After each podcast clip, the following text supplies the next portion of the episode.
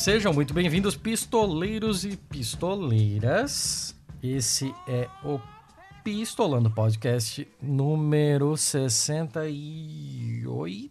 8, 8, 68. Bom, Mal e Feio Edition. Dona Letícia Dacker. Oi, sou Thiago Correia. É, você vai fazer um favor para mim. Porque, Diga. assim, a gente tá aqui já há 68 episódios, fora os extras, fora os textos, fora as coisas todas. Mas pode ser que para alguém que esteja aqui é a estreia dessa pessoa no Pistolando. Então, explica o que exatamente é o BMF. O BMF, que é o Bom, Mal Feio, é... são os nossos episódios pares. A gente alterna episódios de BMF, que somos nós comentando, comentando notícias boas, más e feias. Momento cachorro rapidona. Sim, cachorra carente já está em posição. Beleza. Ah, então o BMF está para bom, mal e feio, porque nós comentamos uma notícia boa, ou mais de uma notícia boa, notícia má e notícia feia. E os nossos episódios pares são assim: somos só nós dois comentando, enquanto que as notícias, os episódios de número ímpar, são episódios em que a gente conversa com convidados, com outras pessoas, sobre temas específicos e não comenta notícias. É isso aí. Então hoje nós temos um BMF. Muito justo, muito justo. É, recadinho sobre o último episódio, dona Letícia? Você quer falar alguma, alguma coisa ou não? Olha, foi um, um episódio bem bom esse sobre o agro e o corona. Como ele foi lançado ontem e a gente tá gravando hoje, não dá pra falar muita coisa, mas o pessoal que ouviu gostou bastante. A Larissa foi uma excelente convidada, ela fala super bem.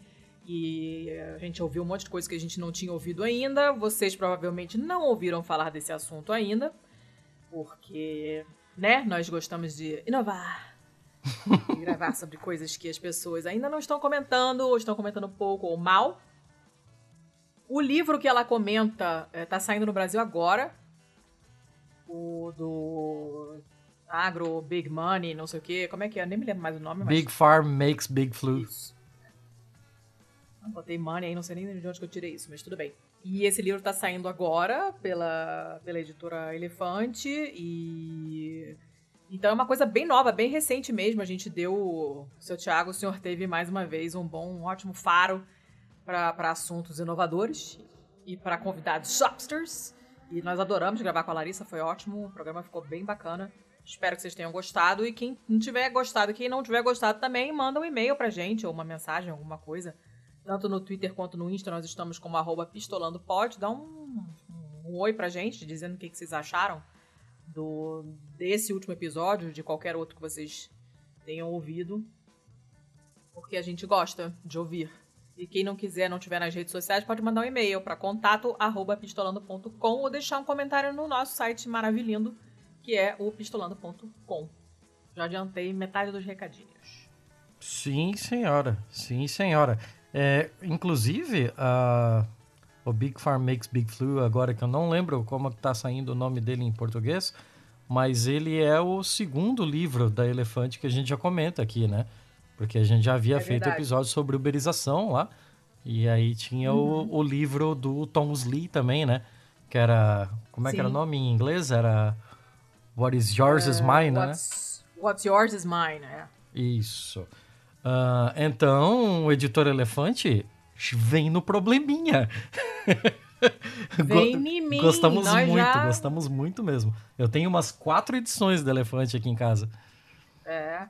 Inclusive, a gente sorteou um, um exemplar do Uberização, a gente sorteou também um lá do Rock Santeiro, daquele episódio que a gente gravou também, com a Laura sobre o, Dias o Gomes. Dias Gomes e a ditadura e tal, que ficou bem bacana também. Foi um episódio que surpreendeu o pessoal. O pessoal, ai, não gosto de novela, não vou ouvir, ninguém, ah, mas depois todo mundo gostou. Ah, e sorteamos também um Necropolítica, que não tem nada a ver com o Elefante, de uma outra editora, que também é uma editora bacana, por sinal. Que é um livro que tem tudo a ver com o momento que a gente está passando hoje. Essa, essa, todo essa, esse termo necropolítica e toda a explicação que vem por trás tem tudo a ver com o que a gente está passando hoje. Então eu comprei uma cópia a mais e a gente sorteou e o pessoal que ganhou ficou bem feliz. A gente sorteou entre os apoiadores. Se vocês quiserem participar dos próximos sorteios, que a gente está sempre sorteando alguma coisa, demoramos, mas sorteamos. Aí vocês vão ter que dar uma ajudinha pra gente. Pra ser nosso catártico, é só entrar em catarse.me barra pistolando e ajudar a gente. A gente inclui você nos próximos sorteios. E você vai ter acesso à Pistolândia, que é o nosso grupo de apoiadores. Do nosso grupo de apoiadores saiu o Pastelando, que é um espinafre, um spin-off gastronômico problematizador sobre comida. Obviamente, se é gastronômica, claro que é sobre comida, Letícia, deixe de ser redundante. E já temos dois episódios gravados, o próximo deve sair na semana que vem, enfim. E tá bem divertido de gravar. A gente chamou a Bia Alves, que já gravou um episódio com a gente, aquele sobre o mercado editorial. Uh, então é isso aí. Ouçam o Pastelando, ajudem a gente no Catarse. Quem estiver fora do Brasil pode usar o patreon.com. Uh, e quem não puder ajudar financeiramente, que é perfeitamente compreensível, dá aquele retweet maroto e bota os amiguinhos para ouvir, manda o link, compartilha, comenta e a gente já fica bem feliz porque isso ajuda pra caramba.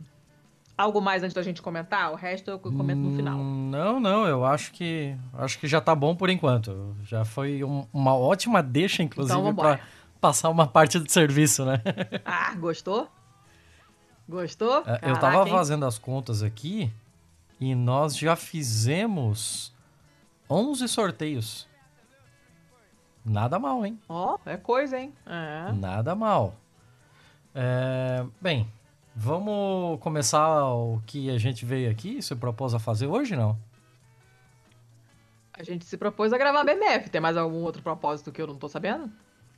Não, é exatamente isso mesmo. Será que você quer começar ah, então com o bom ou não? É, olha, não sei, você que sabe. Quantas, eu, eu tô aqui na pauta, que eu nem passei para você, então você não sabe onde ela tá, você não está vendo. Eu tenho uma notícia boa só. Você tem uma notícia boa? Tem. Tá, eu tenho duas. Então. Então começa você. Ok, eu vou começar pela mais.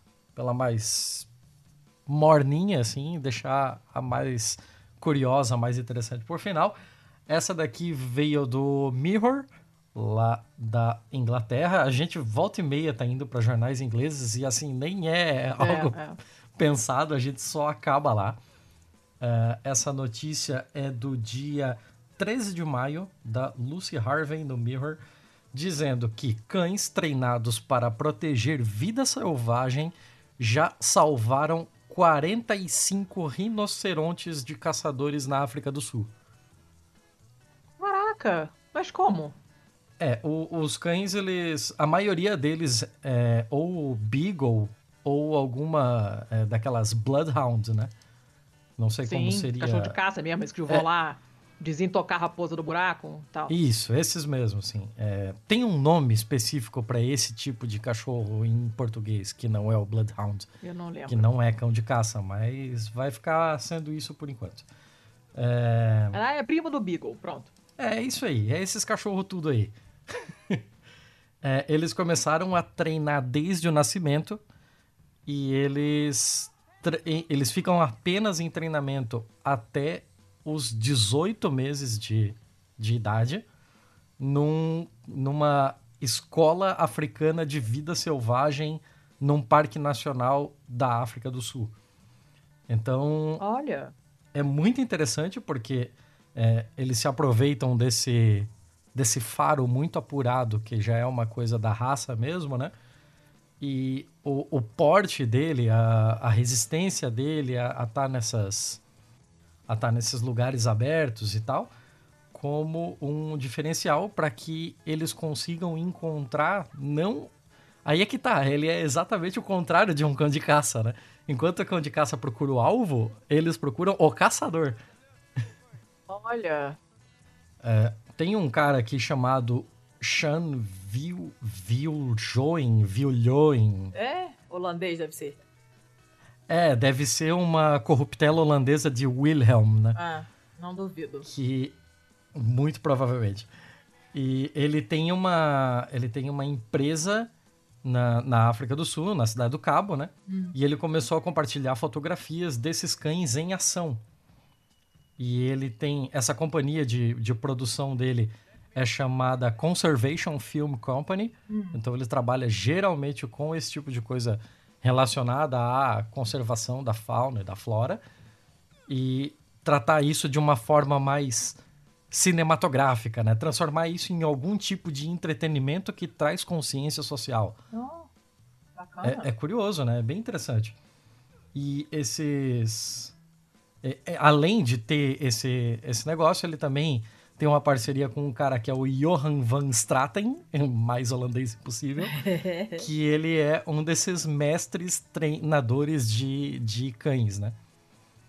Os dados que coletamos para esse projeto de aprendizado aplicado, hum. é, com o objetivo de informar as melhores práticas, mostra que evitamos que aproximadamente 45 rinocerontes fossem mortos desde que os cães de rastreamento gratuito se, se tornaram operacionais em fevereiro de 2018. E é muito legal. Coisa por... pra caramba. É, é muito legal, é muito legal mesmo, assim, porque a, uma parada que, ele, que eles têm feito que é maneiro, que tem sido a. Assim, o, o ponto de virada mesmo, né? Que o, o cão tem um. De, de, de rastreamento, ele é capaz de rastrear em velocidades muito mais rápidas do que uma do que um humano, né? Ou uhum. do que até alguns equipamentos humanos. É, e eles têm um, um mecanismo de autoconsciência geográfica, de geolocalização, que eles não se perderiam em uma área tão vasta, né? O que poderia acontecer com um humano se ele tivesse de livre trânsito é, naquelas regiões. E óbvio que, tipo, se você é um caçador, você não anda na trilha que todo mundo anda, né? Caraca. Pô, mas que legal isso, amei. É, assim, so, só na última década, hum. mais de 8 mil rinocerontes tinham sido caçados. Ai, gente, desesperador. Então, é uma coisa muito louca, assim, ver esses cães podendo ajudar. É, é, é, curioso, né? Uma raça que foi domesticada tanto tempo atrás e que perdeu tanto das suas características de animal selvagem de tanto tempo é, convivendo com o homem, sendo domesticado e passando por, por breeding, né? Uhum. E agora está conseguindo é. ajudar raças que são realmente completamente selvagens. É, legal, é, é, bem interessante, assim. E tem umas fotos muito legais. Tem foto de bebê rinoceronte, para quem gosta tem foto da cachorrada. Quem não gosta de beber rinoceronte, gente? Como assim? tem uma foto Ninguém da cachorrada quase quase subindo numa árvore para pegar um cara com aquelas roupas de espuma. Então é bem pai. maneiro, assim, tem umas fotos bem legais. Ai, que legal, cara. Gostei. Gosto, gosto de cachorro, gosto de beber rinoceronte e gosto de ver filho da puta se fudendo. Então é uma notícia 3 em 1. Tô feliz. Muito justo. Manda a você sua tá aí, falando vai. de. É, você tá falando de África, a minha também vem da África. Oh. E aí, ela é uma notícia. Ela é uma notícia fantástica, ela não é boa. Ela é sensacional. Porque olha só. Um estudo feito no Quênia, pesquisadores quenianos mesmo e tal, descobriram um micróbio que, quando ele está dentro do mosquito que transmite a malária, o mosquito não consegue pegar lá o, o bicharoco que passa a malária. Da onde é essa notícia? Essa notícia saiu no DW, mas ela é. O, o estudo é keniano. Ah, que maneira! É, o, é muito maneiro, porque olha só. Quantas pessoas você acha que morrem de malária por ano no mundo, assim? Nossa, deve ser, sei lá, 40 mil ainda. 400 mil pessoas por Quanto? ano. Quanto? 400 mil. Eu só esqueci um zero. É. Tá? É, a, a gente, como sempre, né? É, caso de doença, doença de pobre, a gente esquece que existe. E ninguém se preocupa em, em fazer pesquisa, em achar remédio, em fazer uma vacina. Mas, cara, a malária mata muita gente e ainda é a causa de morte principal em muitos países em desenvolvimento. Só no ano de 2018 houve 228 milhões de casos de malária no mundo. Caralho! É muita coisa. Quase a maior parte desses casos estava na África subsaariana. A gente sabe que é onde ali é onde o bicho pega, literalmente, inclusive. E uh, a maioria desses casos de morte, essas 400 mil pessoas que morreram, 67%, que é muita coisa, eram crianças abaixo de 5 anos de idade. Por causa da dificuldade de é, conseguir é, insumos para proteção mesmo, e, e, tipo, sei lá, tela para mosquiteiro, repelente, é, os remédios que, que existem contra a malária e tal, provavelmente tu, a, a, o fornecimento de todos esses produtos vai ficar bem prejudicado por causa do coronga, o que significa que pode dobrar esse número de mortes esse ano. Letícia, você me enganou. Você falou que você ia falar de uma notícia boa. Eu vou falar, calma que eu vou chegar lá. Porra, estou, caralho. Eu estou construindo suspense, né, no alto da montanha russa para de... calma, vou chegar. Vai, mulher. Como que é transmitida a malária, você sabe? Mosquito. Pois é, mas é o mosquito que causa a doença? Não, o mosquito é o vetor. Quando ele pica a gente, e quem pica é a mosquita, não é o mosquito, é a fêmea, né? Os ah, é? machos, é? eles tomam. É, os machos se alimentam de frutas. Quem, quem se alimenta de sangue é a mosquita. E no caso, são mosquitos anófeles, que não, não são priminhos do Aedes aegypti, que a gente já tem muita familiaridade. Tem anófeles no Brasil também. E essas mosquitas do anófeles, quando elas picam a gente, fazem aquela refeição de sangue e tal, não sei o que, rola um um refluxozinho assim de sangue para dentro da ferida e tal, e junto com isso vai o Plasmodium falciparum, tem outros tipos também, que é o parasita que é responsável pela malária. Injeta isso na gente e você fica com essa porra da malária e fica meio que com isso pro resto da vida. Você tem. É uma doença cíclica. Uh, então você vai ter um, um, um pico de febre. De, quando você tiver com a doença ativa, você tem um, uma febre muito alta em determinado período do dia e você fica super fraco, depois você melhora e você piora de novo. É uma doença horrível e que acaba abreviando a vida das pessoas mesmo. Ela tem efeitos a, a, a médio prazo e tal, e, e, as pessoas acabam morrendo mais cedo de outros tipos de complicação da doença, né? E, e, e eu me lembro que eu estudei com um rapaz angolano na, na faculdade, o Hamilton, e o professor de doenças infecciosas era apaixonado por ele, porque ele era a única pessoa que esse meu professor conhecia que já tinha tido malária. Então ele botava o Hamilton, Hamilton, senta, fala da malária. O Hamilton sentava e começava a explicar todos os sintomas, a descrever como é que é horrível a doença. Porque uma coisa é você ler num livro e outra é você conhecer, né, ouvir um relato de primeira mão. E ele falava, olha, eu já tive vocês, vezes. vocês médicos são muito sádicos, assim. A fala, das, fala daquela isso. dor lancinante que vocês Não tenho sentiu. nada a ver com isso, deixei esse meu passado açougueiro para trás. Mas o Hamilton era, assim, queridíssimo do, do, do, professor, porque é, no Rio de Janeiro não é uma doença né, que aparece toda hora. Mas existe ainda em muitas regiões do mundo, não é só na África. Na Itália, por exemplo, tem uma área meio pantanosa ali da Toscana que tem ainda malária. Então não é uma coisa tão exótica, entre aspas, quanto a gente acha que é. E como a gente viu, os números são muito altos. Mata muita gente no mundo todo ano.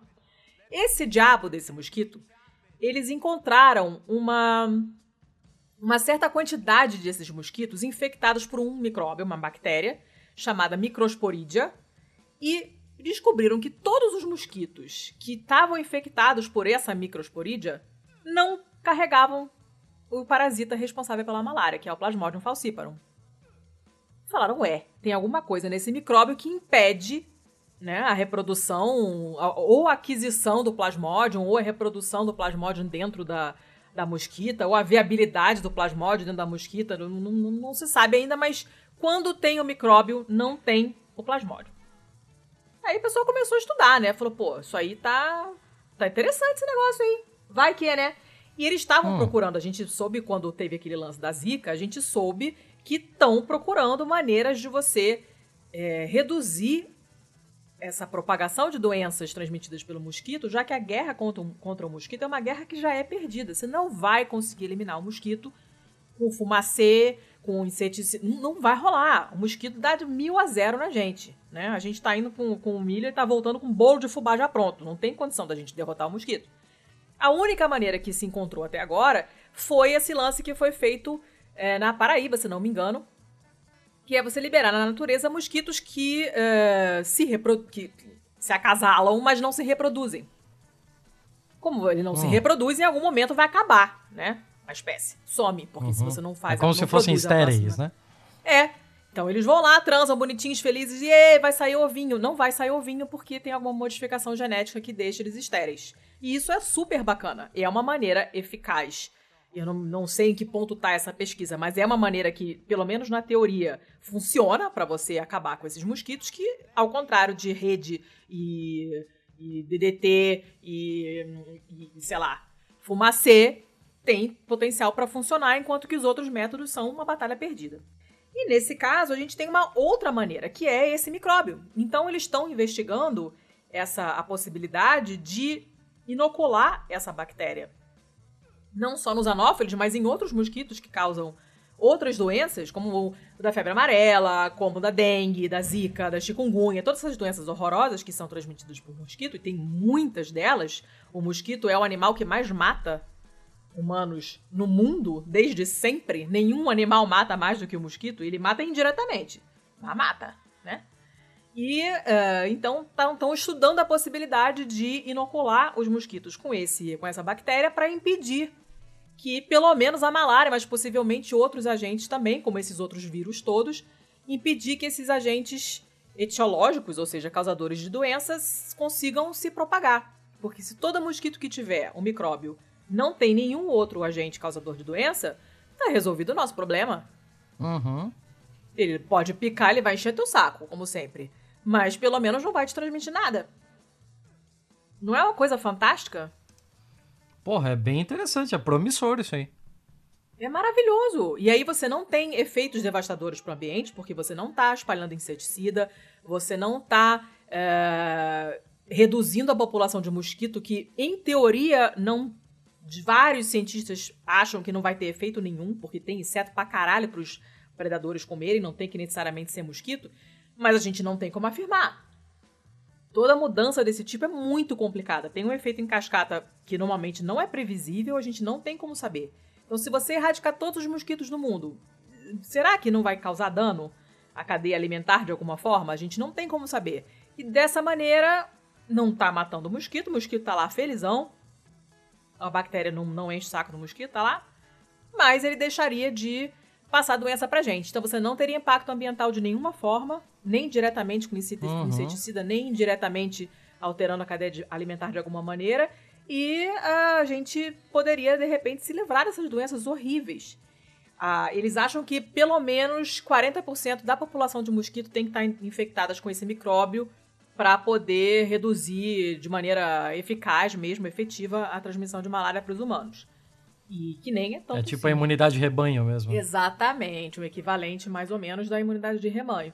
E aí o que eles querem fazer para poder inocular, né, é infectar os mosquitos machos em laboratório para e depois soltar eles, que aí cada vez que eles se cada vez que eles foram lá copular com as mosquitas, eles passam essa bactéria para as mosquitas e elas, com, infectadas com essa, com essa bactéria, não conseguem transmitir doença pra gente. Cara, é muito foda isso. É muito uhum. foda. Já pensou a cura pra Porra. malária, cara? Não cura nesse caso, Bem né? Mas pra prevenir a malária Bem e acabar com a malária, é uma coisa. Cara, 400 mil pessoas por ano é muita gente que morre. É muita é gente. É praticamente uma arma biológica, né? sim, sim. E é fantástico, fantástico. E foi descoberta essa coisa por observação. Começaram a, a estudar e fazer testes genéticos para ver o que, que tinha dentro do mosquito e fazer coleta de dados estatísticos e, e cruzar dados e para ver correlação de causa e efeito. E é pesquisa, né, gente? Se não tiver pesquisa e coleta de dados, a gente não sabe o que está acontecendo e não se encontra solução para coisa nenhuma. Né? É. E essa era a minha notícia boa e eu fiquei tão feliz com ela. Eu tinha guardado ela para o último BMF, mas eu esqueci. Então agora eu reciclei ela nesse episódio. Fez muito bem. É muito justo. Então vai lá para sua outra. Tá. É, Dona Letícia, você sabe que, assim, é, quando a gente fala em países com altas taxas de suicídio, é, geralmente se fala muito dos países nórdicos, né? Aquela, aquela associação com a, a falta de sol e tal, né? Mas uhum. saindo daquela região ali, um, uma das principais regiões em que se fala é o Japão. Sim. O Japão tem umas taxas de suicídio bem consideráveis, né? Bem Ainda mais né? considerando né? o tamanho do país. Para você ter uma ideia, em 2003, que foi o último pico assim da, das séries anuais, né? Uhum. Mais de 34 mil pessoas se mataram no Japão. Caraca, gente, tudo isso? É gente pra caralho, assim, não, não é pouca coisa. Caceta. Mas desde então os números vêm caindo. E esse artigo do Guardian que eu tô trazendo hoje aqui, ele é do dia 14 de maio. E aí eu te pergunto, o que aconteceu com as taxas de suicídio do Japão no meio de uma pandemia? Hum. Porque se já é um país que tem uma, uma, uma taxa de suicídio tão alta, quando você entra numa crise pandêmica como essa, o que se espera que aconteça? É algo, é algo curioso, né, de se pensar, porque ao mesmo tempo em que todo mundo está vivendo um pânico, e aí pessoas que já tinham, sei lá, uma propensão, um pensamento suicida, podem resolver que agora é a hora, ou isso pode, de alguma forma, mudar a perspectiva delas sobre a própria vida, né? Vendo tantas outras pessoas morrendo por causa de uma, de uma doença. O que aconteceu no caso do Japão é que no mês de abril desse ano, comparado com o abril do ano passado, então dois períodos ah. bem próximos para ter uma comparação fidedigna, as taxas de suicídio japonesas caíram em 20%. Ué? Muito. Mas, gente, como assim? Caiu muito, assim, ó. 20% é muita coisa. É muito. Em, neste abril, em abril deste ano, 1.455 pessoas tiraram suas vidas no Japão. São 359 a menos que abril de 2019. Olha! Aí a gente começa a fazer a pergunta que todo cientista se deve fazer o tempo todo. Por quê? O que está acontecendo? Hum, sim. E algumas. Ainda é muito cedo para dar uma conclusão sobre isso, né? Mas algumas das, das principais suspeitas é que as pessoas estão passando mais tempo em casa com as suas famílias.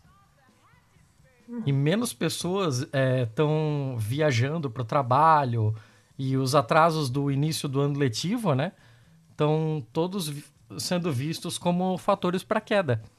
Olha Porque só, é, menos pressão, né, sobre os alunos e tal, talvez. Exato, menos pressão sobre os alunos. É, a gente sabe que a cultura é, japonesa tem uma, uma pressão muito forte sobre sobre os alunos nesse início de vida acadêmica e tal, né? A gente sabe que tem um pessoal lá de uma pressão de um, de um assédio moral ridículo, corporativo, Sim. do tipo, ah, se eu sou mal visto se eu sair antes do meu chefe, aí o pau no cu do chefe fica até às 11 da noite, você fica lá se fodendo, é, e aí você tem esse tipo de coisa, e com a pandemia todo mundo pôde ficar em casa, todo mundo desfrutou das suas famílias, e essa parece ter sido uma das maiores diferenças. Uhum. E isso é muito curioso, assim, porque é, se a gente for levar ao, ao, à última potência tudo isso, essas pressões corporativas, esse tipo de coisa, é, é sempre o mesmo inimigo de sempre, né? Isso é uhum. tudo uma, uma decorrência, um efeito colateral, um, um fator capitalista. Então, é, em meio a esse declínio no, no suicídio no, dos últimos anos já, né? Que já era uma, uma tendência que se experimentava, mas que agora ficou um pouco, um pouco mais, mais evidente justamente por causa da pandemia. Houve um aumento, curio, curiosamente, né? Mesmo em meio a esse declínio, houve um aumento entre as crianças. Olha, estavam sentindo falta de ficar com os pais. Então, né? parece que algumas, algum dos fatores era o bullying e problemas escolares. No início do ano acadêmico, uhum. que é em abril no Japão, é um, é um período particularmente mais estressante para alguns. Mas o adiamento do período acadêmico por causa da pandemia pode ter salvado vidas, pelo menos temporariamente, é, já que essa pressão acabou sendo diluída ou dissipada por algum tempo, né? É, entre os adultos, em tempos de, de crise, de desastre nacional, tradicionalmente as pessoas não pensam em suicídio. Hum. É, geralmente, assim, quando, quando você pega períodos históricos, que, por exemplo, o acidente de Fukushima, é, grandes terremotos, grande, grandes problemas, é, é, tragédias nacionais, assim, esses anos em que isso acontece, todos eles são de decréscimo dos suicídios. Tradicionalmente. Que coisa! Olha só! É muito curioso. É uma pesquisa muito interessante que, é, claro, como eu já disse aqui, é muito cedo para traçar qualquer coisa aqui como um padrão, né? Mas que pode fazer a gente entender alguma coisa sobre relações sociais que, que levam a esses é, comportamentos autodestrutivos, né? Hum. A, a, gente viu a, alguns, um ou dois meses atrás, algumas matérias que falavam sobre o aumento de, de número de pedidos de separação, justamente sim. porque os casais estavam o tempo todo em casa, né? Mas ao mesmo tempo, e, e que a, levaria a gente a pensar que, porra, as pessoas estão em casa e estão vendo a sua vida desmoronando, e não é só em relação à sua vida é, social, né? De não ter mais um convívio social, de não estar tá mais fazendo a sua rotina, mas também é o inner circle, né? Aquele, sim, sim. aquele pedacinho particular da vida da pessoa desmoronando também. E tudo isso podia dar uma sensação de, de desespero, de desesperança mesmo, né? Mas a gente vê que para quem já estava no limite do limite do aceitável, é, essas situações estão servindo como um, um ponto de inflexão, é, tirando um pouco dessa tensão, né? É um, é um negócio muito curioso para se olhar aí para os próximos meses ou anos. Pô, que interessante, cara. Vai sair muito, muito vai sair muito estudo interessante dessa dessa situação que a gente está, porque é um, é um é uma situação que você não pode, não consegue reproduzir em laboratório, é uma coisa totalmente nova, vai sair muita coisa interessante disso aí. Certamente, certamente. Pois é. Quem diria, né? A gente conseguiu a gente conseguiu fazer notícias boas de suicídio e malária. Tem é, que ver isso aí. Estamos bem na fita, estamos ficando mais habilidosos. Quantas notícias, quantos maus você tem? Eu tenho um. Um e apenas ah, um. Então eu começo. Então eu começo. Ok. É, eu vou começar com uma. É o mal tendendo para o feio. É uma notícia do Bong Bong, que eu sei que você adora. Agora do dia 11 de maio, mas as fotos são da Reuters, não é uma notícia tirada do cu.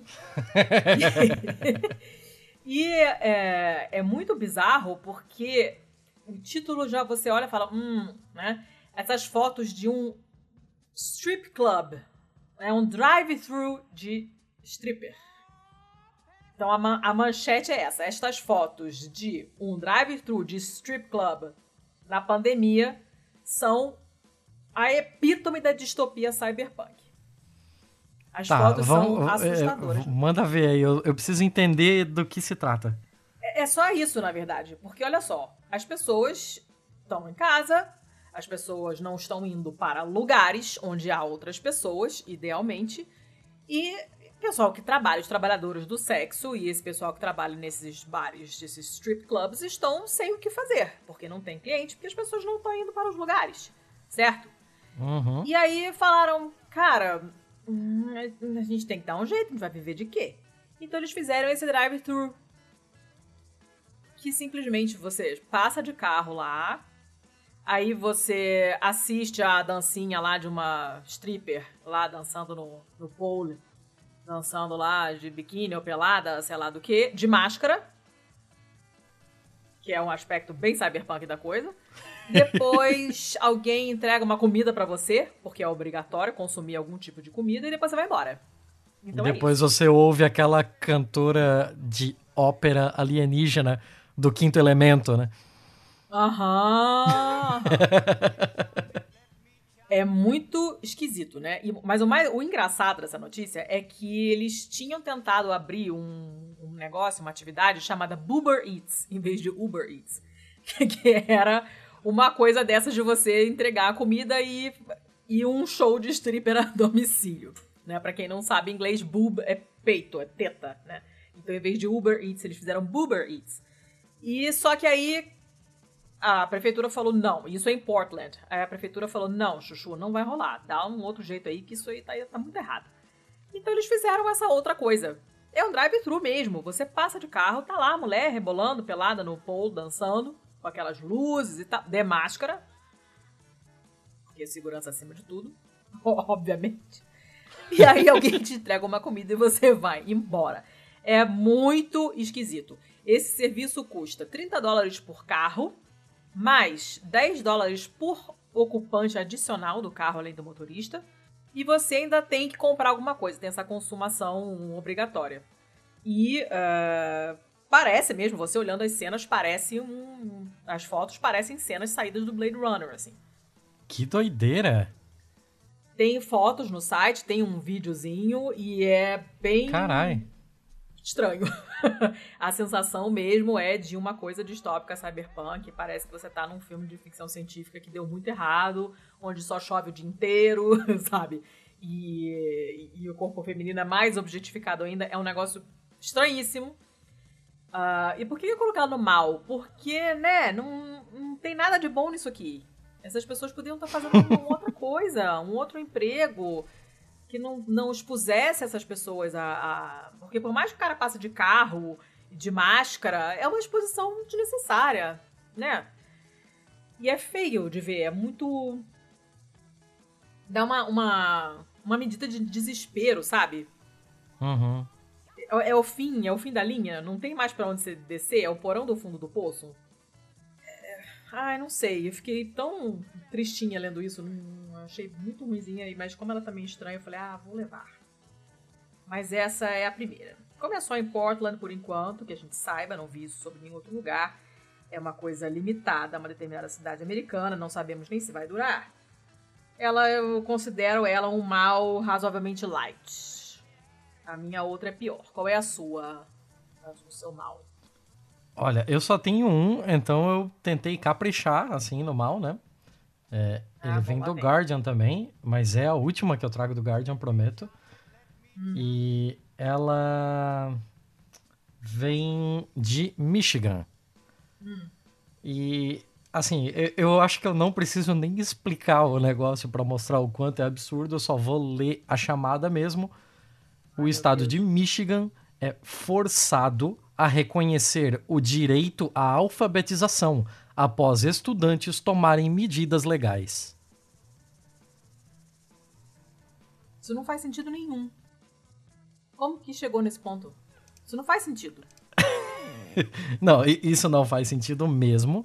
Mas assim, é, começou um processo judicial em 2016, quando alguns estudantes entraram com esse processo, porque eles. É, um dos argumentos deles para o processo é que eles estavam sendo é, privados do acesso à alfabetização devido à falta de livros e de professores no estado de Michigan. Hum. Então, para você ver, isso foi 2016, era tipo era um, antes do governo Trump ainda, né? Que o Trump foi eleito sim, em 16. Sim. E então essa esse negócio durou quatro anos e resultou na quinta-feira passada é, com o Estado concordando em resolver o processo e no, no acordo que foi colocado como de, de resolução da, da pendenga ali, né? O, o acórdão, né? Acho que é acórdão, né? Sei lá.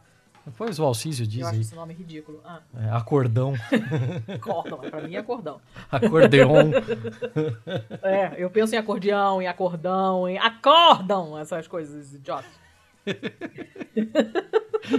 tipo, ou vão, sabe? Você vê o pessoal num impasse no meio da negociação ali, chegando a Maria Braga, acorda, menina!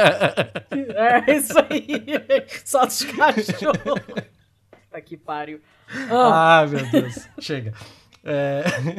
Então, esse acordo saiu semanas depois do que um tribunal federal de apelações tinha emitido uma decisão de reconhecer a educação e a alfabetização como um direito constitucional. E segundo a, a própria a própria matéria aqui, isso foi é, isso foi uma decisão groundbreaking, inovadora. Assim. Gente, como assim? Uma revolução praticamente? É exatamente Cara. isso. Assim, ó. Eu vou abrir aspas aqui para governadora de Michigan. E você hum. sabe o nome dela? Não, claro que não. É Gretchen. Ah! É, é sério. Eu, eu não. Eu tô. Fantástico. Não tô zoando. A Ela capa é desse Gret... episódio vai ser o GIF, vai ser o, o sticker do WhatsApp da Gretchen escrito gratidão e a Gretchen de biquíni. é, é, é a Gretchen Whitmer. Abro aspas pra ah. ela aqui essa decisão histórica do tribunal reconhece que toda criança em Michigan merece uma oportunidade de obter uma educação essencial para ter uma base sólida na vida e um futuro melhor. Um futuro mais brilhante. Então, cara, é 2020 e Michigan tá assim, assim discutindo se educação é um direito. Eu não sei, eu não sei o quanto mais dá para regredir, assim. No, na, na, semana passada, no BMF passado, a gente já falou de mais uma uhum. lei americana que, tipo, era 2020 e o terceiro estado americano impediu casamento de menores. Então, cara, assim, dá pra... Não é um exemplo a ser seguido, crianças. Os Estados Unidos não são um exemplo a ser seguido. E, porra, dá pra gente evoluir um pouquinho mais rápido? Que saco, hein? Cara, Ai, que, que caralho! Tá foda isso aqui. A matéria é enorme, eu não vou ler mais sobre ela, porque essa, essa chamada aqui é tudo na minha vida. É, é bizarro. É só bizarro. Eu só. Só consigo pensar de. Que merda, cara. Que merda. Qual é o nível de, de, de, de ideologia, na, na acepção da palavra mesmo, que a gente já consumiu e a gente já se colonizou para continuar olhando para caralho dos Estados Unidos como o modelo a ser seguido. Porque é absurdo. É, é, são tantos absurdos naquele lugar que eu, eu não sei nem por onde começar. Não tenho. Não tenho.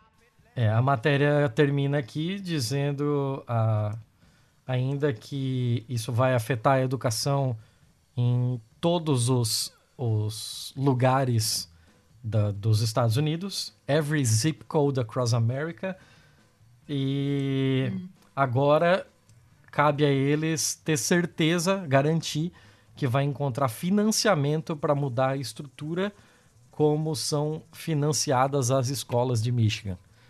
Então, cara, sim. Vamos, vamos parar de tomar eles como exemplo só um pouquinho. Só vamos testar um negocinho. É, olha, vou te dar o, o, meu outro mal. Também tem a ver com os Estados Unidos e com a sua escrotidão enquanto país. Hum. Mais especificamente, empresas, capitalismo e mais especificamente o Facebook. Hum. Deixa eu te perguntar uma coisa, seu Thiago. Você está trabalhando de casa, né, nesse período da pandemia? Sim, senhora. A tua empresa perguntou onde você mora e mudou alguma o teu salário por causa disso? Ah, ela mudou várias coisas para pior, mas não perguntou ah. nada, não. Ah. pois é.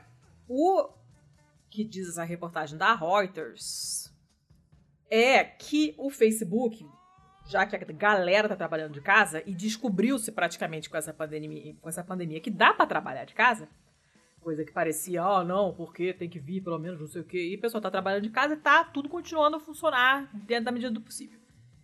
E o Facebook resolveu que quem mora em lugares onde o custo de vida é mais barato vai ganhar menos.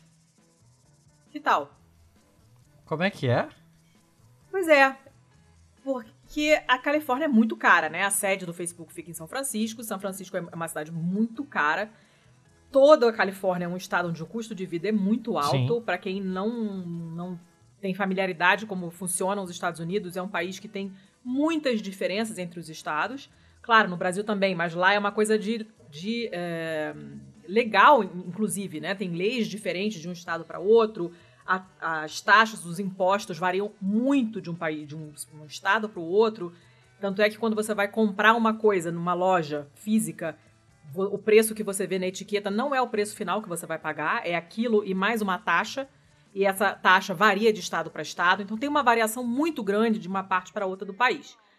E a Califórnia é um estado muito, muito caro de morar. Claro, o clima é ótimo, é cheio das praias, é perto do México, tem um monte de coisa de vida natural para fazer, tem plantação de um monte de coisa, você pode comer coisas melhores, porque tem um clima adaptado, adequado para um monte de culturas de cultivações diferentes. Então, é um lugar bom de morar e por isso ele é muito caro.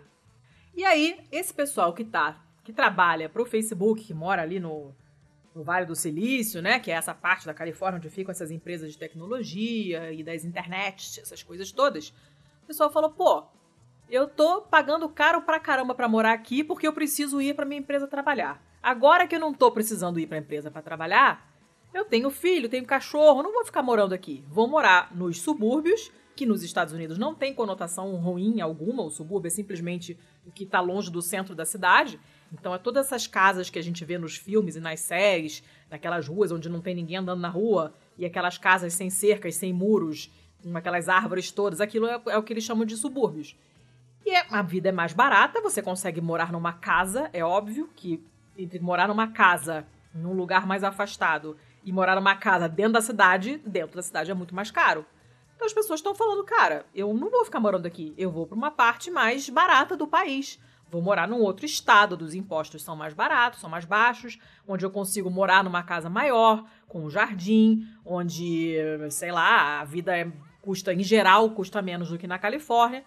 Um cafezinho na esquina não tem o preço de uma refeição no aeroporto. E vou continuar trabalhando remotamente. E aí o tio Zukita falou: nananina, eu vou ajustar o seu salário de acordo com o lugar onde você mora. Então, se você se mudar, eu vou pro Caribe, onde meu dinheiro vale muito mais. E de lá vou ficar trabalhando pro Facebook. Hum, não vai rolar, porque aí eu vou abaixar o teu salário. Ah, assim. Que tal? Eu não posso nem me dizer desapontado, muito menos surpresa. Porque, primeiramente, que a, a gente já tem inúmeras provas de que a corporação Facebook é um bando de arrombados, filhos da puta. Nojo. É, além do mais, a gente tem toda a questão trabalhista americana, né? Então, é, a poder de barganha dos sindicatos, o poder de barganha de, de uhum. classes operárias lá foi muito reduzido durante esse tempo e a ideologia neoliberal tomou conta de tudo, né? Então, a maioria desses trabalhadores e a maioria até das próprias organizações de trabalhadores perderam o poder de impor algumas condições a esse tipo de startup que nada de braçada e faz o que quer, porque foda-se, America fuck yeah, terra da liberdade, sonho americano para brancos. Então, a gente vê esse tipo de coisa acontecendo e Sim. simplesmente nada acontece hambúrguer, porque não não dá para esperar outra coisa desse tipo de, de empresa. Simplesmente não dá. Complicado, né? E isso, uma das consequências, além das consequências diretas para os funcionários, obviamente, né? O que eles comentam no artigo é que se isso realmente acontecer e tal, provavelmente outras empresas é, né, gigantes da tecnologia vão fazer a mesma coisa, vão começar a procurar pessoas que estejam é, dispostas a trabalhar remotamente, estejam morando em outras partes do país, provavelmente vão aceitar salários mais baixos também. E a Califórnia, como estado, vai acabar perdendo, porque vai sair de gente de lá. Gente morando gera dinheiro, né? As pessoas pagam impostos, as pessoas consomem ali. A economia roda ali dentro e eles vão, pretendem. Eles não pretendem.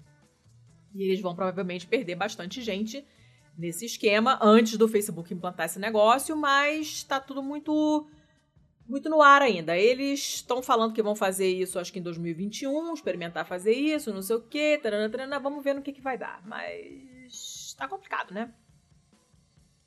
Tá complicado. É, é, é foda. Vai abrir um uhum. precedente bem perigoso, né? Pra, pra tanto para quem trabalha nas outras empresas, como para terceiros, né? Prestadores de serviço dessas empresas e tal. E. É foda, é foda. Eu só posso dizer para quem tá fora do, do país, para quem tá lá nos Estados Unidos, para procurar o seu setor é, local da IWW. E, cara, é, entre para IWW e tente mudar isso de uma forma mais organizada, porque só a organização dos trabalhadores pode parar esse tipo de coisa. E aqui no Brasil não tá muito melhor, não, tá? Aqui é, é sempre um cu, né? A gente tá perdendo o direito à torta direito. É, eles vão rastrear a localização dos, dos funcionários por VPN. Então, não dá nem pra você mentir. Que seria o que eles merecem, na verdade, né? O cara tá lá no Caribe trabalhando e falando que tá na Califórnia. Meu irmão, é complicado. O Facebook é uma parada muito escrota e. Dureza, dureza. Tá, esse era o meu segundo mal. Vamos pros divertidos, então, pros feios. Como é que você está de feio hoje? Tá, é, eu, tenho, eu tenho bastante feio também. Então vamos fazer uma briga legal. O que, que é bastante? Três. Eu tenho dois. Ok. Ih, rapaz. Então começa. Ok, vamos, vamos, vamos fazer um negócio divertido hoje. É, eu vou começar. Vamos lá, né? Vamos para algum lugar do mapa que a gente ainda não foi. Vamos para nossa hum. América Latina. E eu acho que é a primeira vez que esse, esse jornal aparece aqui.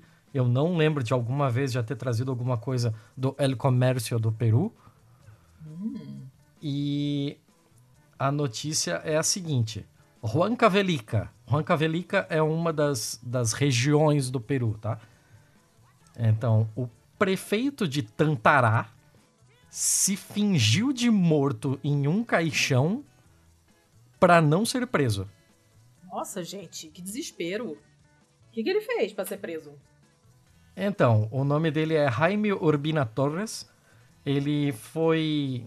Ele foi interceptado junto com outras pessoas enquanto descumpria o toque de recolher e as normas sanitárias para enfrentar o Covid-19. Safado. E ele estava borracho, ele estava ébrio, ele Bebaço. estava bem louco. Pudim de cachaça. Aí, Aí quando foram buscar o cidadão, porque ah. ele seria. Ele teria de responder na delegacia por isso, né? Ainda mais porque, porra, uma figura pública deveria estar dando exemplo, Ufa. caralho. Ele simplesmente se jogou no caixão. Ele tem a foto dele Mas, deitado gente... no caixão de qualquer jeito, assim, tipo, ah, ninguém vai desconfiar. Deixa eu só parar de respirar aqui rapidinho, que ninguém vai ver. Cara, e aí? então, é, como você pode imaginar, não deu muito certo, assim. é, eu, vou, eu vou falar como tá aqui, aspas, pro próprio jornal El Comércio, porque aqui tá ah. tá muito bom. É, Urbina Torres se escondeu dentro de um caixão sem tampa para evitar a sua detenção, que os agentes é, e e, porra, para evitar que a sua detenção e que os agentes acreditassem que era um cadáver e que, que havia falecido por causa do Covid-19. A ideia dele era: as pessoas vão me ver de máscara em um caixão, vão achar que eu morri de Covid-19 e ninguém vai ter coragem de chegar perto do corpo de um caixão sem tampa. Gente, mas ele, então, correu, depois... ele correu o risco de ser lacrado no caixão. Esse cara é burro. em muitos níveis. Cara... Os seus acompanhantes também se esconderam em caixões. What? Eu, eu não sei onde é que esse pessoal tava que tinha tanto caixão, mas é isso aí. Invadiram o funeral? O que que aconteceu? Que isso? tipo, tava Todos no shopping dos caixões. Todos eles foram levados para para comissaria, né, para delegacia, delegacia da localidade. O, o, o, alcade, né, o alcade é o equivalente ao, ao prefeito de lá. O alcade Jaime Rolando Urbina Torres havia estado ébrio ao momento da sua detenção. As autoridades distritais é, têm sido questionadas pela população e no dia 9 de maio ele foi obrigado a comparecer a uma reunião comunal da, da comuna dele, né? De emergência na Praça de Armas de Tantará, devido a que os moradores reclamavam uma suposta desatenção ao, em meio à pandemia. Meu Deus. É, da mesma forma, a população afirmou que até o dia 54 do estado de emergência, ele teria permanecido apenas oito dias na cidade dele, em Tantará. Gente. No entanto, ele garantiu que estava na, na jurisdição e que apenas deixou a cidade para tomar providências. Aham, uhum. providência é a marca da cachaça que ele tomou. a, a, população também teria forçado ele a formar um, um uma força-tarefa que foi chamada de Comando Covid-19 em Tantará, para evitar o aparecimento de casos e nesse, nesse distrito ia adotar outras medidas, como a implantação de um abrigo. Mas, assim, cara, que, que sensacional. Imagina você estar numa festa com seus brothers fazendo algo que não devia. Você vê uma viatura e todo mundo, cada um corre para um caixão. Não, assim, a festa de caixões é muito Isso tá muito errado. Isso parece um esquete do TV Pirata, sei lá, Trapalhões, uma coisa assim. Não, o pessoal tá de parabéns. Eu te mandei o link, depois eu vou jogar isso tudo na pauta, mas eu te mandei o link só para você ver a foto Ai, mesmo. gente, de máscara e tudo, fantástico. Cara. Fantástico. Ótima técnica. Muito interessante. Em caso de emergência, se joga no caixão. Não é aperte o botão assim, vermelho. É sempre bom ter um caixão é, por perto. Mantenha né? sempre. Gente, cruzes. Ah, vou dar a minha que também é ridícula. o meu okay. primeiro feio é uma notícia do Extra, que é aquele jornal do Rio que faz aquelas capas maravilhosas, inclusive aquela capa do, do PF, do Prato Feito, sacaneando o que aquele excrementíssimo falou, né? Que disse, eu não falei Polícia Federal, falei PF. E aí eles botaram Prato Feito na, na, na capa. A notícia é essa aqui, ó. Médicos e políticos defendem enfermeira que deixou lingerie à mostra sob proteção contra o coronavírus. Como é que é? É, aí ele, essa notícia faz referência a uma outra. Isso aconteceu na Rússia, em Tula, a 200 quilômetros de Moscou, mais ou menos. E uma enfermeira tinha sido fotografada mostrando a lingerie por baixo da proteção de plástico contra o coronavírus em um hospital dessa cidade. A roupa é totalmente transparente. Você imagina uma pessoa, aquela roupa de CSI, aquele macacão de astronauta, aquela coisa branca, uhum. para você se proteger e tal. Só que esse da mulher é todo transparente. Então aparece ela de hum. roupa de baixo. Que nem nada demais, é um, é uma calcinha que nem é calcinha enfiada no cu, é uma calcinha normal, um sutiã que parece um top de ginástica, não é nada demais. Mas, não, né? não é o tipo de coisa que você usa para tratar de paciente no hospital. Ela hum. falou que estava com muito calor, Uh, e não sabia que a proteção era tão transparente assim, colocou, tirou a roupa, em vez de colocar por cima da roupa, que é o que pessoas normais fazem, ela tirou a roupa e colocou isso por cima da roupa íntima. Tá, aonde então, que foi isso? Tuzla. Tula, desculpa. Tula. 200 quilômetros de Moscou. Ah, tá. É, é, porque você falou Tula, mas eu não tava associando a lugar nenhum. Eu pensei que você tivesse falado Tulsa, no Texas. Não. Aí é Tulsa. É... mas não, ela tá lá. É, é, é, muito engraçado de ver, porque parece que ela foi jogar vôlei de praia. Uma calcinha larguinha assim nas laterais e com esse sutiã que parece um top de ginástica. Não é nada demais mas não é adequado, né? E ela recebeu uma advertência e ela tá morrendo de medo de ser demitida, de perder o emprego, porque o caso deu uma grande repercussão.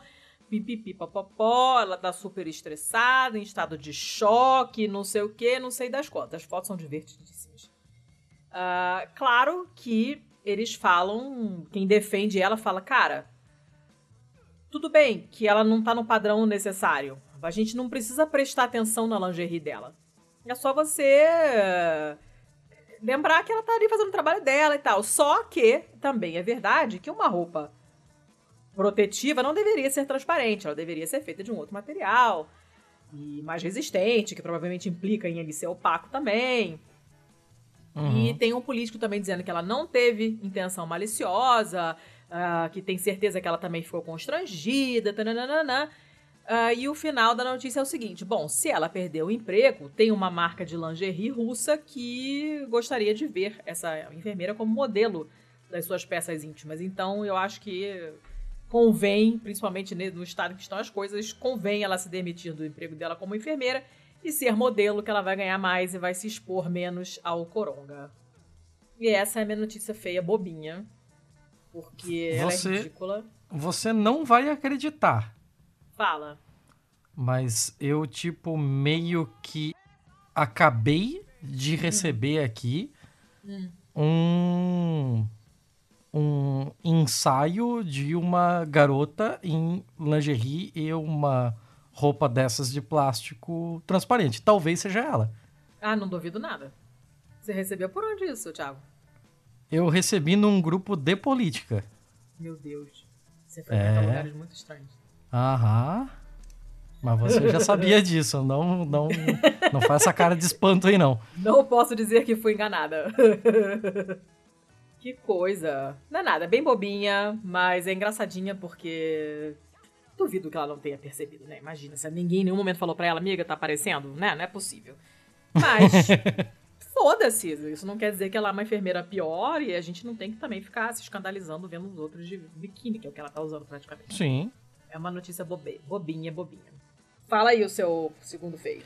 Então, é, o meu segundo feio Infelizmente, eu, eu, tento evitar algumas notícias, né? Porque a gente às vezes fica muito ou Inglaterra, Estados Unidos, Inglaterra, Estados Unidos, colonizado pra caralho.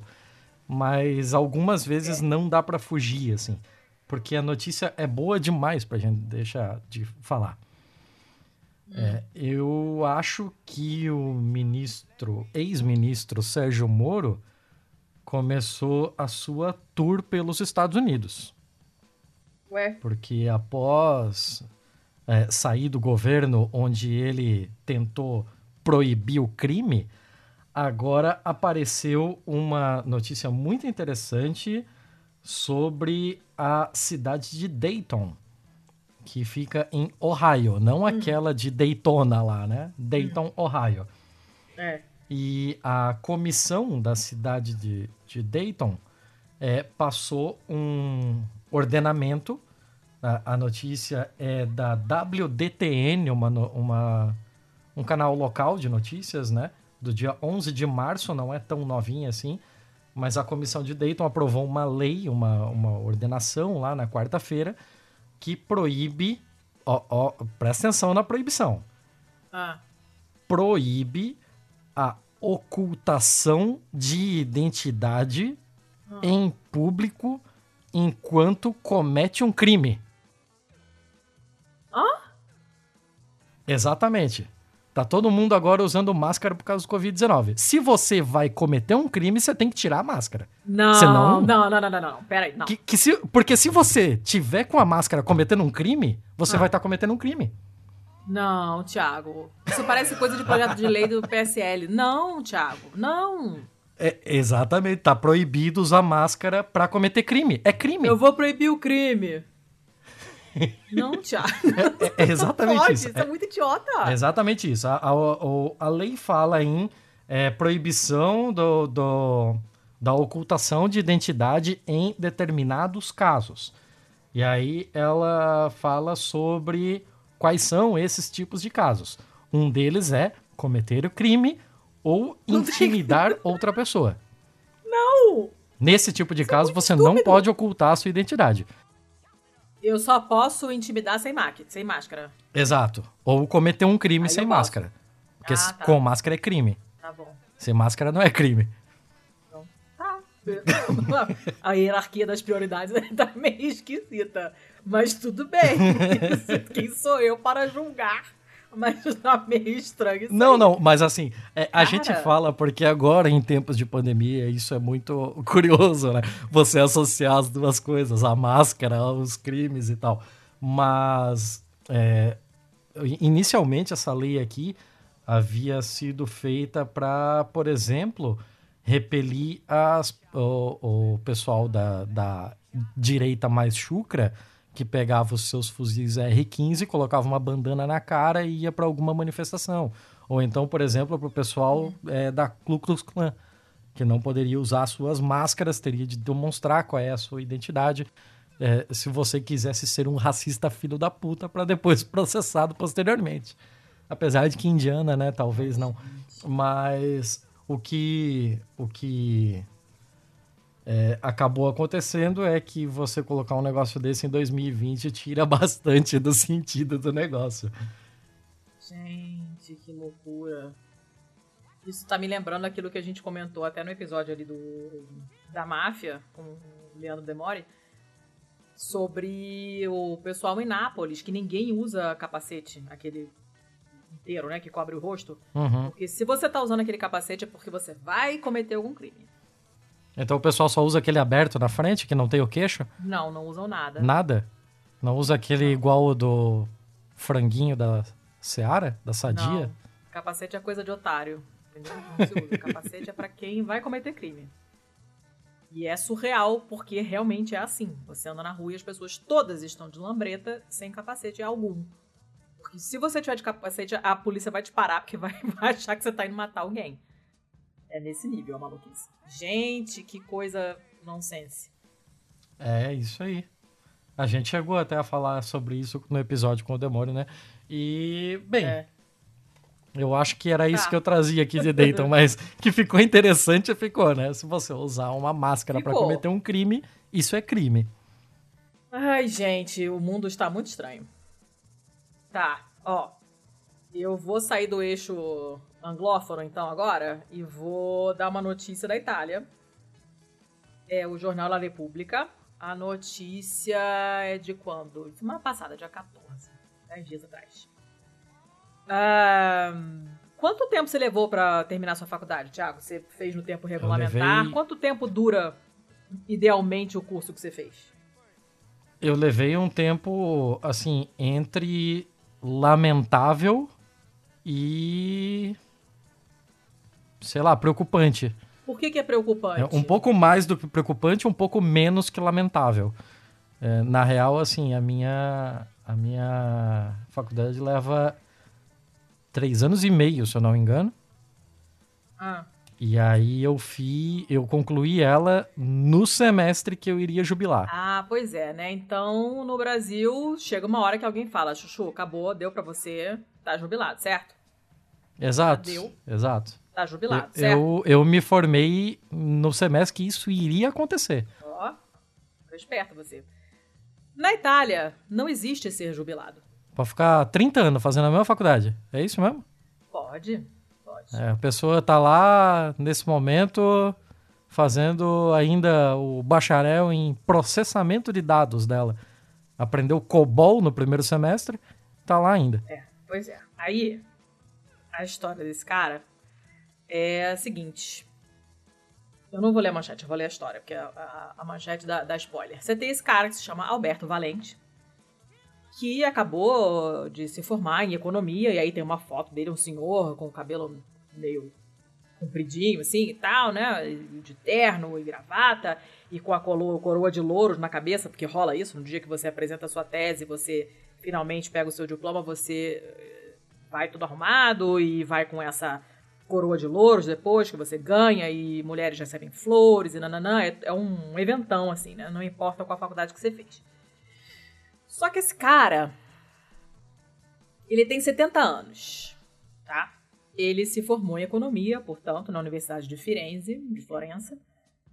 Ah, Quanto tempo você acha que ele levou para se formar? Sei lá, é, eu, eu tenho um amigo, eu vou ter que contar essa história aqui.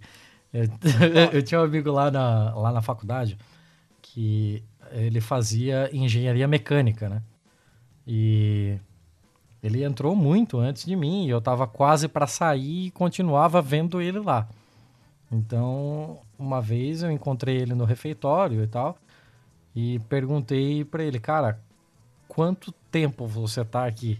Porque eu lembro de entrar e tu tava aqui, eu tô quase saindo, tu tá aqui. O cara fazia parte do mobiliário da faculdade. É, é, tem, tem mais um- algumas histórias dessas, assim.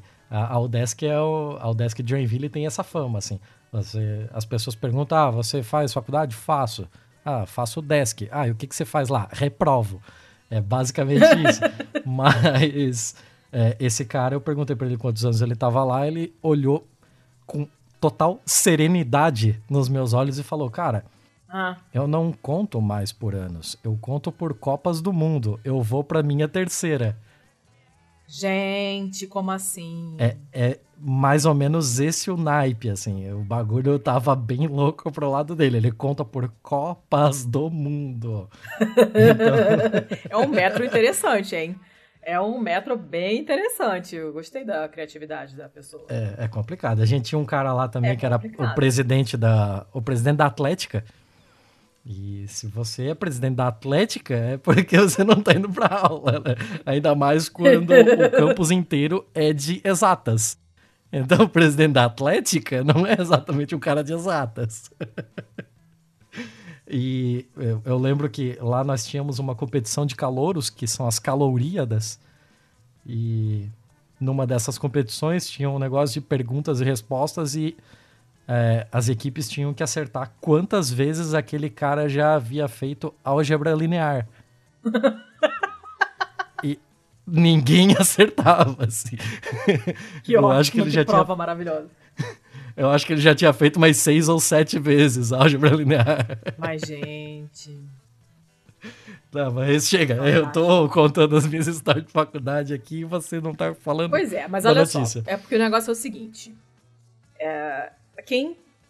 Isso aconteceu com uma amiga minha italiana também, né? Quem tava para se formar agora, apresentar a tese, defender a tese para poder se formar e tal, teve, teve que fazer isso remotamente. Então, toda essa essa estrutura toda de você ir lá na frente de uma banca, todo arrumado, e ter a cerimônia lá depois que te dão essa coroa, de louros e o diploma, e você vai almoçar com a sua família, não rolou.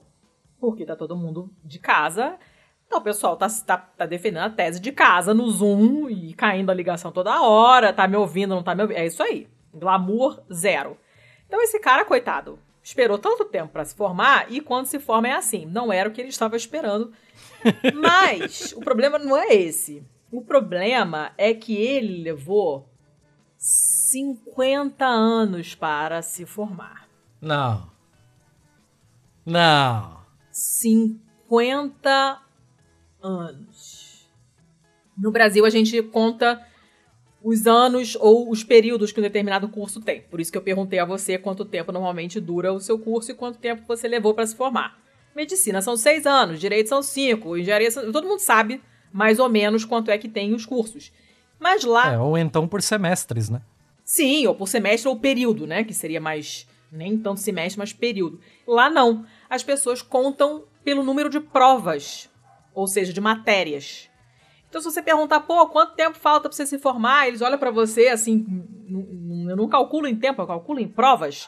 Faltam três provas para me formar, que seriam três matérias. E tem. Você pode refazer essa, essa prova quantas vezes você quiser. Se você não gostou da sua nota, você fala, não, anota essa, não bota essa nota no meu boletim, não, que eu vou fazer de novo. E aí você faz, na próxima chamada, você faz a prova novamente. É um sistema muito estranho. E esse cara, nessa esquisitice do sistema italiano, ele levou 50 anos para se formar. Bah! E aí ele, ele, ele falou esta frase. Ah, eu fiz muitas pausas em que eu fiquei longe dos livros. Hoje, um estudante um pouco lento faz uma prova mais ou menos a cada 3, 4 meses. Eu fazia uma prova a cada 3, 4 anos.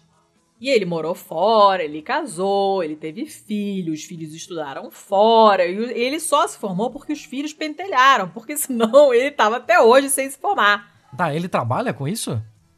Ele trabalha com outra coisa. Ele é filho de pais pobres e, e os pais não tinham dinheiro para pagar a faculdade. Lembrando que lá mesmo as faculdades públicas você paga. E ele resolveu o que ia fazer, começou a trabalhar junto e tal. Trabalhou numa empresa onde ele é uma empresa de tecidos para sapatos e, e para pantufas. Olha que coisa emocionante. E ele ficou lá trabalhando um tempão. Depois ele foi trabalhar um tempo na Finlândia, ele foi para Polônia, ele aprendeu essas outras línguas sozinho, voltou para Itália, casou, teve filhos, se divorciou Só que nisso tudo, ele de vez em quando ele lembrava que ele estava estudando. Ah, deixa eu fazer essa prova aqui. Ia lá e fazia uma prova.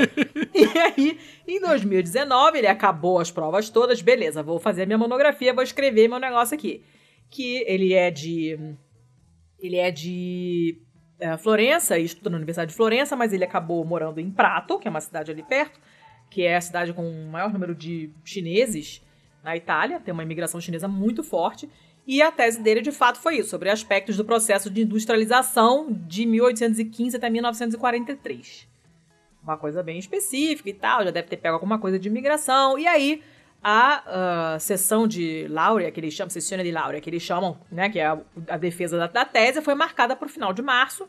Só que aí chegou a epidemia e não, não, teve o que fazer, não ia rolar. E ele teve que fazer via web um, um mês depois. Atrasou, inclusive, por causa disso, porque até reajustarem os calendários, né, para poder acomodar todo mundo e criar o sistema todo. Nananana, ele atrasou mais um mês, que nesse caso não foi culpa dele. Ele estava sozinho lá no escritório dele e, e, depois fez um brinde com os filhos através de, de webcam, porque os filhos estão morando fora também. Nananana.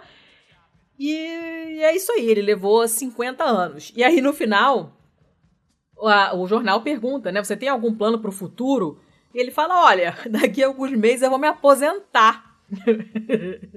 e aí, depois que eu me aposentar, talvez eu me inscreva para fazer uma segunda graduação. Quero fazer ciências políticas. Mas eu acho que dessa vez eu tenho que dar uma, uma corridinha um pouquinho maior, porque eu fui meio lento. E é legal porque a manchete é assim: Florença, é, se forma 50 anos depois de se inscrever na, na universidade. Aí, entre aspas, sou um estudante lento. Reticências, fecha aspas. Aí você imagina já ele falando isso devagar, inclusive. né? Eu sou meio devagar, por isso eu levei 50 anos para me formar. E aí tem a foto dele com um negócio de louros na cabeça. E é, é isso aí. Mas se formou, levou somente 50 anos, mas foi. Se formou em, em economia e comércio e tá lá, né? É isso aí, cada um, cada um no seu ritmo, não é mesmo? É, é engraçado eu parar pra pensar em tudo que mudou não, nesse tudo, meio tempo. Tudo, nada tipo, do que ele começou a estudar serve. Lá se foi serve. a Guerra Fria, lá se foi nada o fim da Nada do que ele estudou no começo serve pra nada, nada. porra nenhuma. Não se aproveita porra nenhuma. É fantástico, fantástico. Adorei. Adorei essa história. E é isso aí. Esse é o meu, é o meu feio. Final. Meu último feio. Muito bom, muito bom. Manda ver aí o teu para fechar. Vamos lá, para fechar então. Para fechar, esse site também está estreando aqui. O nome dele é koreaboo.com. É um site em inglês para falar sobre cultura e notícias e coisas assim da Coreia do Sul. Tá porque desculpa decepcioná-los, mas eu não falo coreano. Então, então eu tenho Poxa, que ler chateada. daqui. então, vamos lá. O que acontece é o seguinte: a Coreia, ela teve uma das melhores respostas ao coronavírus, né, de todo o mundo. Ela foi muito efetiva desde o início, ela testou pra caralho, Sim. ela isolou os casos muito bem então ela foi um dos primeiros países que se sentiu à vontade, até por conta do tamanho, né? Para é, começar uma reabertura geral, assim, de, de, de todos os aspectos da sua economia. E um deles foi o esporte. Então, o campeonato coreano de futebol hum. foi o primeiro do mundo a retomar suas atividades. Justamente porque estava tudo muito controlado a única restrição que eles tinham era que eles não poderiam ter é, público, né? Uhum. Então, os, os times da Coreia, eles viram isso como uma grande oportunidade, porque, assim, um cara que é muito aficionado em futebol, ou então um desses caras que vive de é, jogos de aposta, ele ah, sim, vai olhar para o né? campeonato coreano, porque não, não tá acontecendo nada, então a economia vai girar aqui. A gente vai ganhar mais visualização a gente vai ganhar mais projeção das marcas, dos nomes, é, do, de empresários que podem se interessar pelos nossos jogadores. É toda uma economia que gira, né? E então a gente precisa é, fazer bonito e, e mostrar o que a gente tem para mostrar. Como ninguém gosta da estética de um estádio vazio e aquele negócio de, sei lá, você coloca uma, uma, um microfone na beira do estádio, você ouve tudo. você ouve todos os técnicos falando, você ouve todos os jogadores, você ouve tudo. É, então, alguns times começaram a pensar em coisas para fazer, para preencher um pouco esse vazio do estádio. É, um deles, que é o Daegu FC, que é da cidade de Daegu, né? Ah. Ele resolveu fazer um coraçãozinho em laranja, no, um mosaico de coração nas cadeiras do estádio com os bonequinhos deles, que são os mascotes do time. Eles têm dois mascotes, um que é laranja, um que é branco. Ah. Então fizeram um monte de, de mascotinhos brancos sentados ali e alguns mascotinhos laranjas que faziam o formato de um mosaico de um coração, né? Então, ah, umas hum. coisinhas bonitinhas, assim, que até para servir de, de incentivo, de apoio moral a quem ainda está em casa, né? Ajudando a, a combater a epidemia.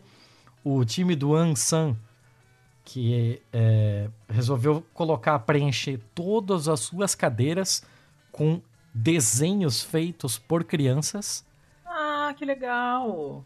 Então as crianças fizeram assim o desenho delas próprias torcendo, alguma coisa assim, ah, assim, sabe? Ah, genial essa. E eles colocaram um desenho por cadeira, ficou bem bonitinho, ficou bem legal. E assim, dá um colorido legal, né? É bem interessante. E e quem roubou a cena foi o Seul Futebol Clube. É, ele é um time de 83, ele já tem alguma estrada, né? Pensando na tradição dos times coreanos. Mas eles colocaram apenas para todo o estádio, eles colocaram apenas 10 manequins. Então, tipo, Ué? não preencheu vazio nenhum, assim. Eles colocaram 10 não. manequins atrás do gol, é, um a cada 3, 4 cadeiras do outro, pra, pra preencher um espaço um Fazer pouco um maior. social. É, pra preencher um, um pouco de espaço, assim, né? E colocaram lá uma faixa rubro-negra da cor do time, com os dizeres em, em, em branco e tal, pra. pra e, e, colocaram todas essas bonecas segurando cartazes. Então, tipo, de ah, é, no cartaz se lê FCCU Whiting, que eu não sei o que significa, hum. mas é isso aí. E colocaram essas, essas fotos, né? Na internet para mostrar aí para os seus torcedores o que estava rolando. Até que alguém olhou as fotos e percebeu umas coisinhas inusitadas. Ai, meu Deus, lá vem. Ah. Tem uma, da, uma das manequins que foi colocada aqui, ela tem uns peitos imensos. Ah, meu Deus, já sei qual é a notícia. Puta que pariu. Ai, tá, é, vai. É, enorme. Assim, o, o, o, o mamilo dela é, é, assim, do tamanho de uma. Talvez assim, do tamanho de uma tampa de refrigerante. Ah. Uma tampa de garrafa PET. Tá. E aí ela. E, e ela tá de camisa branca, assim. Então alguém ah, olhou pra isso tá. e. Mano, tem um negócio errado aqui. Tem uma parada esquisita aqui.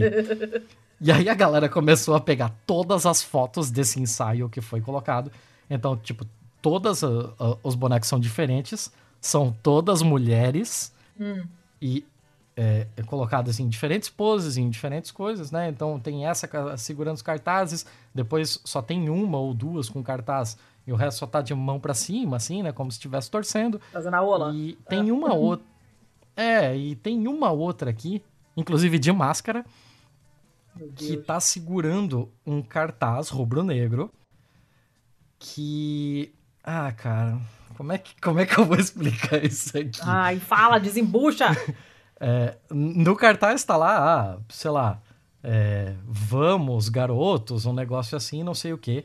E num canto do cartaz tem um bye e um, uns ideogramas lá que, óbvio que eu não sei ler. Hum. Eu sei que alguém é, descobriu esses ideogramas em um outro site Ah. de bonecas de entretenimento adulto. Yay!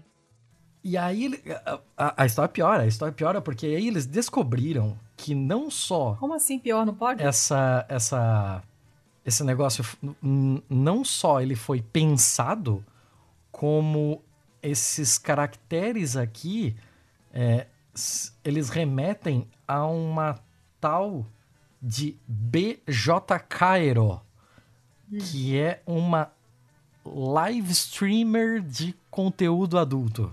Ai, meu Deus. Ah. Então o bagulho foi meio que uma mensagem de marketing subliminar, saca? Hum. E as bonecas que foram utilizadas, eles encontraram no site. E o que o site diz é que estas bonecas. th- This doll features private parts designed after the cutie sexy's BJ Kairos real parts. Ai, meu Deus. É, eu sei que rola isso. Ai. É, é, é, essas, essas bonecas, elas têm órgãos sexuais é, feitos no molde das, da pessoa, ou coisa nesse sentido. Eu não sei como dizer isso de uma forma de boa. Não, é isso mesmo. A mulher senta no gesso, fazem o molde da xereca dela e depois fazem a xereca da boneca igual a xereca dela. É isso que é. Basicamente. Cara, é, é, é basicamente é isso. E, assim, a galera ficou ensandecida. Os torcedores ficaram pistolaços. Do tipo, vocês estão é, será, né? brincando com a nossa cara e vocês ainda querem chamar a si próprios de time de futebol? Apenas parem de se desculpar. Ó. É, é, apenas parem de procurar desculpas e peçam perdão. Eles falaram que não tinha sido nada pensado, que foi um acidente. Tipo, teve Oh. gente que comprou essas porra, teve gente que recebeu, que vestiu, que colocou na posição, que tirou as fotos, que fez o ensaio todo e ninguém notou. Ninguém notou. Foi um acidente. É, foi um total acidente. Aí, outra, outros comentários aqui, meu, isso não faz o menor sentido que eles não saibam o, o que eles estavam fazendo. Olhe para essas fotos, qualquer um pode dizer. Isso obviamente foi intencional. Pessoas de todas as idades assistem jogos de futebol e eles estão tentando vender bonecas sexuais no jogo. Que É, maravilha. o- onde estão a sua moral, pessoas? É, isso é nojento. O, o quão insano é isso? E a, a galera moeu, assim. Caiu matando. E, sim, sim. E aí, em resposta a tudo isso, o FCCU é, liberou uma, uma, um pedido de desculpas oficial, né? É, e aí, o que eles dizem no, no pedido de desculpa é que, embora eles insistissem que o departamento de marketing é, confirmasse com os fornecedores dos bonecos que não foram feitos para esse uso, Ah, segundo eles. É, embora eles tenham entrado em contato com o fornecedor, o fornecedor falou que eles não são para esse uso. Ainda assim, a equipe explicou que os manequins deveriam servir como entretenimento, como uma tentativa de aliviar o clima nos tempos difíceis. Então a equipe prometeu que isso nunca mais acontecerá e a equipe prestará mais atenção a assuntos como esse. gente. É, eu acho que é um pouco tarde para isso. Eu acho que o estrago tá feito. Meu Deus. É, as outras, as outras equipes da liga estão putaças, porque isso é, tem muito daquela, daquela questão que é bem tradicional, cultural, oriental, de, de, de honra, né? Então é como se a honra do campeonato em si, da federação de futebol da, da Coreia, tivesse sido maculada por isso.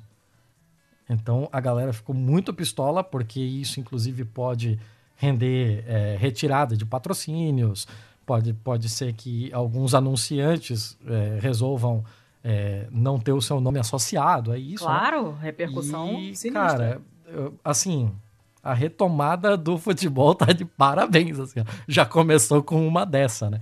Desde então, essa notícia é um pouco mais antiga, né? Desde então, a Liga Alemã já voltou e algumas ligas estão para voltar na semana que vem. Se eu não me engano, a Itália volta no dia 6 de junho e a Espanha também, bem no início de junho. A Inglaterra, as principais ligas do mundo, né? A Inglaterra deve estar tá voltando do meio pro final de junho. Ainda vai demorar um pouco mais, né? É um caso muito mais complicado. E ainda assim eu acho bastante temerário, olhando os casos da, da Inglaterra ainda hoje, não acho que seria algo confortável de se fazer. Mas é isso aí, é toda uma, uma cadeia econômica que não também não quer sair perdendo. E no Brasil, assim, no Brasil acho que não devia voltar nunca mais, né? É, também acho, mas o departamento de vai dar merda falhou bonito aí nesse, né? Não, olha, tá de parabéns, tá de parabéns pra caralho. olha, tá aqui provas que eu me lembro dessa notícia. Eu li, eu li a notícia do pessoal ficando puto. Eu não li a notícia de quando saiu. Eu li a notícia depois. Uhum. Eu, eu, te mandei o link para você ver as ah, tá. fotos. Tá. Meu Deus. É, né, eu, eu, tinha visto em outro jornal, não era nesse não, mas é, eu tinha visto a notícia do pessoal puto, assim, porra, né, pelo amor de Deus, né. Ai, seu Thiago, terminamos bem, hein. É, pois é, né, terminamos com as parentes lá do, do, do como é que é com as cunhadas do Yuri lá? Da. É, não, da. Como é que é o nome dela? Margot. Da Margot. As irmãs da Margot. Meu Deus do céu. As, Socorro! As tá. cunhadas do Yuri. Família grande. Vem cá, acabamos então? Uh, acho que sim. Você já passou todos os contatos antes, certo? Passei os contatos, agora passa as parcerias aí. Passou você. o e-mail, passou? Passei. passou o site. Uhum. Você já havia passado o contato do Catarse e do Patreon. Aham. Uhum. Já. Mas você não havia falado sobre a Veste Esquerda, certo? Não, não deixei as parcerias pro final. Manda ver aí. Bem, a Veste Esquerda foi uma das nossas primeiras parceiras e nós orgulhosamente gostamos de falar dela aqui, porque eles, assim, além de ser uma empresa responsável, né? O que a gente está vendo que está cada vez mais difícil ultimamente. Uhum. Ela também compartilha da mesma ideologia que a gente e então dá para a gente comprar nela, claro, com, comprar com consciência, comprar com responsabilidade, mas comprar sem o peso de talvez estar dando dinheiro para arrombadíssimos. Então é isso que gostamos de fazer. Se você quiser comprar uma camisa da, da veste esquerda também, você vai encontrar é, estampas muito legais lá. Eu tô pensando seriamente em pegar mais uma. Ontem eu saí com a minha do Marighella e um cara me abordou, achou que era o Fred Mercury. eu já aproveitei pra, pra ideologizar o coitado. Mas. Ataque de oportunidade. Mas. É, para você que quiser também ter essa experiência de chegar num show de rock quando os shows voltarem ir com uma camisa do Marighella e chegar ideologizando os seus, seus fãs de Queen. É. Você pode entrar no vesteesquerda.com.br, compra uma camisa e usa o cupom PISTOLA10. Com o cupom PISTOLA10 você ganha 10% de desconto e nos ajuda também, né? Nos ajuda não só, é, muito menos por uma questão de, de comissão e tal, mas por uma questão de mostrar engajamento, mostrar um, um comprometimento dos nossos ouvintes, da nossa audiência com a nossa causa, né? Além disso, nós temos uma parceria muito mais recente, porém que nos dá muito orgulho, que é a Boitempo Editorial. Nós já tivemos aqui episódio com o Kim Dória da Boitempo, é uma empresa que, que sempre se mostrou é, com, com um conteúdo muito diferenciado em questão de, de livros e tal, né? É a casa de Marx no Brasil, é a casa de Angela Davis no Brasil, é a casa de China Mieville no Brasil, Mieville. E agora você também consegue comprar no site da Boitempo com um, uma comissãozinha para gente, um, uma comissão muito mais em reconhecimento do que em financeiro, assim, para gente. Então você pode entrar em Boitempo Editorial barra pistolando e aí qualquer compra que você fizer lá vai estar tá vinculada ao nome pistolando, né? E quem sabe isso possa nos ajudar, inclusive, a fazer uma ponte para alguns alguns contatinhos aí, né? Algumas entrevistas. Isso isso é muito interessante. É, contatinho é sempre bom, né? Sim, demais. Mais alguma coisa que eu estou esquecendo, dona Letícia? Não que eu me lembre. Então podemos fechar por hoje? Fechemos! Fechemos que eu tô com fome. Sim, senhora. Então, muito obrigado a todos e até semana que vem. Ah, tem mais uma coisa. Ah, meu Deus. Esse, ah. é, o, esse é o 68, certo? É. O 71. 71. Então, a gente tá a três episódios do nosso aniversário de dois anos. Aê! Dois anos. O nosso aniversário está chegando. Então, é, fique à vontade. Fique à vontade para entrar em contato conosco. Mande seu carinho, mande, mande felicitações, mande perguntas. Quem sabe a gente faz um episódio posterior ao especial, sei lá, respondendo pergunta. Se a gente tiver uma quantidade. Manda nudes. Manda, manda nudes também. manda nudes também, por favor.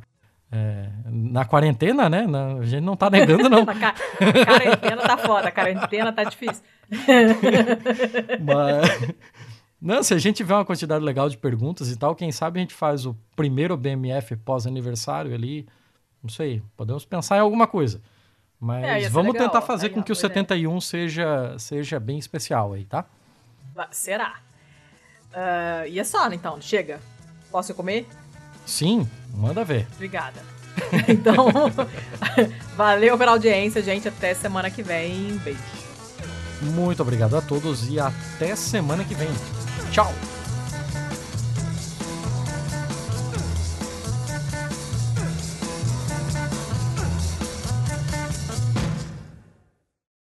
A população afirmou que até o, o ah, filha da puta.